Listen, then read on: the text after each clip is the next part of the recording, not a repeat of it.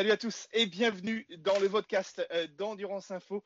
Nous sommes déjà au 16e épisode. Est-ce que tu t'en rends compte, mon cher Laurent Mercier? Eh oui, le temps passe vite. 16e invité, mais euh, notre 16e émission, mais notre 15e invité. Peux-tu nous le présenter?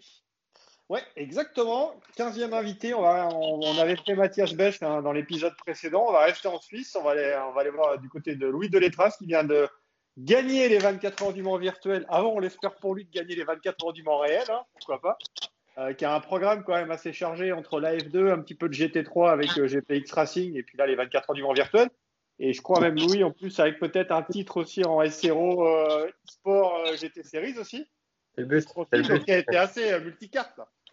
J'essaye, j'essaie de faire le plus de choses possible. Merci de m'avoir invité déjà. Et puis, euh, bah, c'est vrai que là, en ce moment, beaucoup d'e-sport et puis la reprise euh, très proche des, courses en manque calendrier F2 d'ici deux semaines. Donc, c'est vrai que je suis un homme occupé en ce moment. Et le Mans Et le Mans, oui, le Mans en, septembre. Et euh, on vient de sortir des 24 heures du Mans virtuel qui sont très bien passées pour nous. Donc là, la fin de saison va être super chargée pour moi. Je pense qu'on va enchaîner les courses tous les week-ends. Alors, revenons un petit peu sur, euh, cette victoire. Euh, Mathias euh, Bess, lui, a fait un podium dans la catégorie GTE. Toi, tu as gagné les 24 heures du Mans au général. Quelle valeur donnes-tu à cette victoire dans, ton histoire, dans ta carrière de sport automobile? Sincèrement, pour, pour, remettre les choses un peu droites, moi, au début, j'étais fan de simulateurs, etc. à la maison. J'étais pilote de développement pour AS, donc c'est un milieu que je connais. Et il y a eu la, bah, la, crise du coronavirus, tout le monde est resté à la maison. On a eu la chance de pouvoir participer à d'énormes événements e-sport. J'en ai fait beaucoup que la F1 et la F2 avant. Et quand le Mans a été annoncé, moi j'ai tout de suite dit à Rébellion il faut qu'on y aille, il faut qu'on, le fasse ensemble, il faut qu'on fasse ça bien, c'est une opportunité euh, géniale. Et comme, ça a été organisé, et euh, je vois les retombées qu'il y a au, jour d'aujourd'hui, pour moi c'est de loin le plus gros événement e-sport euh, qui a jamais été fait. Et les gens ont vraiment pris goût à ça et l'ont vraiment considéré comme une vraie course. Je veux dire, ça a été euh, vraiment incroyable. Et euh, je considère ça vraiment comme une victoire parce que qu'on a travaillé sur ça pendant trois semaines, euh, tous les jours, et ça a vraiment demandé énormément de travail comme en vrai. Donc c'est vraiment un super sentiment. Et tu t'es donc tu t'es beaucoup entraîné. Donc alors c'était Rébellion, je crois, qui a fait une association avec William Sport. donc vous vous êtes chacun entraîné, chacun chez vous. Vous aviez quoi? Des débriefings après? Vous aviez des ingénieurs qui vous coachaient? Comment ça s'est passé un peu? Alors en fait, au début, quand, quand j'ai parlé avec, euh, Kalim et Alex de, chez Rebellion, euh, l'objectif tout de suite c'était de gagner. Euh, on a toujours, ça a toujours été le goal de Rebellion, de gagner le Mans. Et le e-sport, c'est quelque chose de différent. Donc je pensais que se lancer seul dans, l'idée, dans l'e-sport, que Rebellion, ce n'était pas forcément une bonne idée, qu'il fallait s'allier à une équipe solide qui connaissait déjà le milieu. Et on a trouvé Williams par des connaissances en commun. Et ça a fait une équipe super solide parce que eux, en fait, nous, on a pu leur donner la plateforme et assez de voitures, ce qui était quatre voitures pour euh, mettre leur sim racer. Et eux nous ont donné les sim racers et la plateforme de, leur connaissance de, gaming. Donc, ce qui s'est passé, ils nous ont donné 8 sim racers, leurs 8 meilleurs sim racers.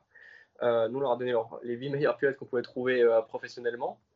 Et on a créé nos propres serveurs, on a organisé nos propres courses, nos propres setups. C'est eux qu'on fait le setup, on fait de la voiture.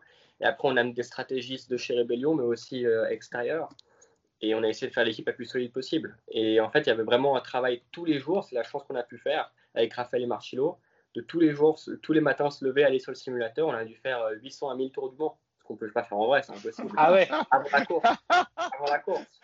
Ah ouais, quand même. On n'est pas les seuls à avoir fait ça. Hein. On n'est pas les seuls, je crois. Parce que c'est gratuit de rouler. On peut rouler autant qu'on veut, il n'y a pas de limitation, il n'y a rien. On allume le PC, on allume le volant et c'est parti.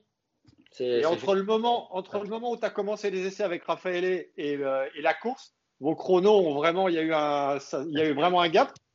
un gap énorme. Euh, les, moi, je connaissais Le Mans euh, un petit peu bah, parce que j'y étais beaucoup avec mon père et puis on connaît le circuit plus ou moins, mais j'ai jamais roulé. Donc déjà, il y avait l'apprentissage de ça. On a, je crois que le premier jour, les gamers nous ont envoyé leur setup, ils nous ont dit nous on fait 3,28 et quelques déjà. Et avec Raphaël, le premier jour, on a commencé en 3,32. À la fin de la première journée, on était en 3,30. Et euh, je crois que rapidement, après 4-5 jours, on était en 3,28. Et là, les gamers, ils ont dit, ah, en fait, vous allez quand même vachement vite, il faut qu'on bosse plus. Et ils ont fait 3,25. Et en fait, c'est ce qu'on a commencé à chercher petit à petit, petit à petit. Et à la fin, on était toujours 4-5 dixièmes derrière eux. On avait vraiment une équipe assez homogène parce qu'on était les 4 euh, sur 24 heures, on pouvait faire plus ou moins les mêmes chronos. C'est ça qui était notre force en fait. Ouais. Et en à, quel niveau de crédibilité, en tout cas proche de la réalité, euh, tu penses euh, cette course s'est approchée? On est, en termes de euh, conso, en termes de, stratégie C'est une stratégie que vous auriez appliquée dans la réalité et qui aurait pu peut-être vous amener aussi à la victoire en vrai? Alors, oui et non, je pense que c'est dur de comparer les deux à 100% parce que ça reste, voilà, on était quand même un plateau de 30 LMP2 il n'y avait pas d'LMP1, donc c'est-à-dire qu'il y avait 30 voitures qui pouvaient gagner. C'est pas qu'on était seul, euh, je dirais, comme Toyota. C'était beaucoup plus dur là, à ce niveau. Et en fait, au niveau conso, ce qu'il faut savoir, c'est que le Mans en LMP2 sur le GR Factor, on peut faire 9 tours à fond. À fond, à fond, avec 70, 75, pardon, 75, moi je suis suisse. Euh, on peut faire 9 tours. Après, si on fait un peu de lift and coast, on peut facilement faire 10. C'est ce mhm. qu'on a pris comme stratégie de base. Et ce qu'il faut savoir, c'est que nous, à la fin, on avait deux tours trop short, on n'avait plus d'essence dans la dernière heure. Donc on a dû, notre sim a dû sauver deux tours d'essence, donc 15 litres en une heure.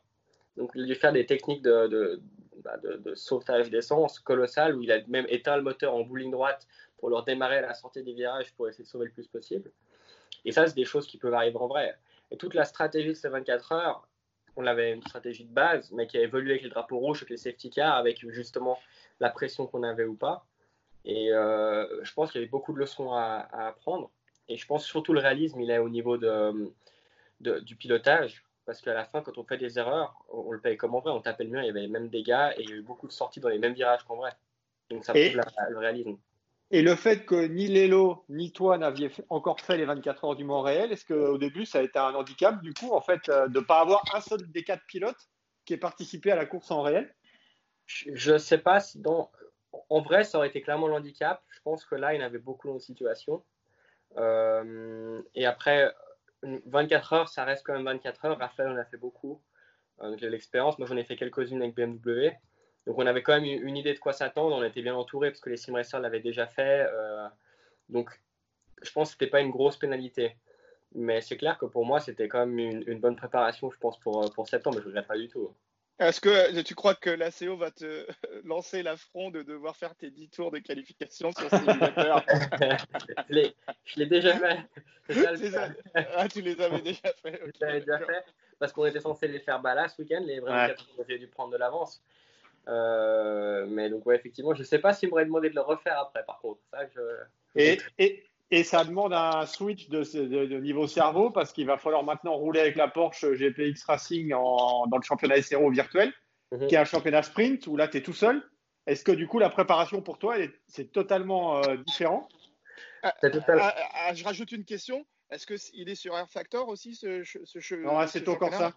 C'est sur Aceto. Donc, en, plus, c'est pas tout à fait la même manière de jouer. Non, pas du tout. Alors, après, ce qui est. Euh, la chance de nouveau du e-sport, c'est qu'on peut rouler indéfiniment. Dès qu'on a le temps, on peut y aller et, rouler. Donc, c'est-à-dire que là, aujourd'hui, je peux allumer aujourd'hui le PC et déjà m'entraîner pour ce week-end à qui elle a mis en Porsche. Euh, ce qui est dur en vrai, c'est vrai, c'est de sauter d'une voiture à l'autre, de, faire LMP1, Porsche et F2 en même temps. Des fois, le cerveau, il comprend plus trop ce qui se passe. Mais hum, dans, le simulateur, je dirais ça va parce qu'il y a vraiment le temps de roulage. Et puis, ça reste deux jeux pour moi qui sont euh, bien faits, où j'apprécie vraiment la, la, simulation. Ça sera jamais comme la réalité, mais il y a quand même des, idées et il y a quand même euh, voilà, il y a un certain feeling. Après, c'est clair qu'il faut s'adapter au simu et qu'un bon pilote en vrai n'est pas forcément pilote dans un simu. Et tu joues chez toi? Oui, chez moi à la cave.